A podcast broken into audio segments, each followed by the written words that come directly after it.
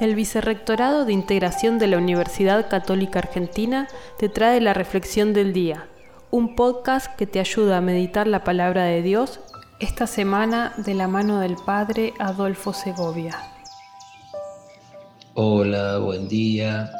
En este lunes el Evangelio de San Lucas nos invita a verlo a Jesús como un profeta que no es entendido que no es reconocido en su propio pueblo, en su propia familia.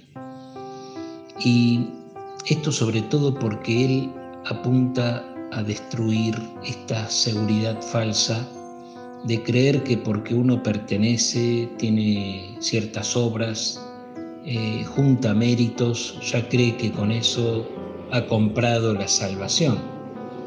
Jesús nos enseña a ver la salvación como algo verdaderamente gratuito, como un regalo del amor de Dios.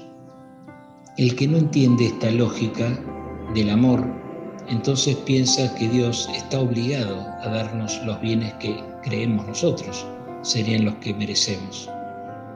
Vamos a pedirle al Señor que en este tiempo de cuaresma nos animemos a creer en su gracia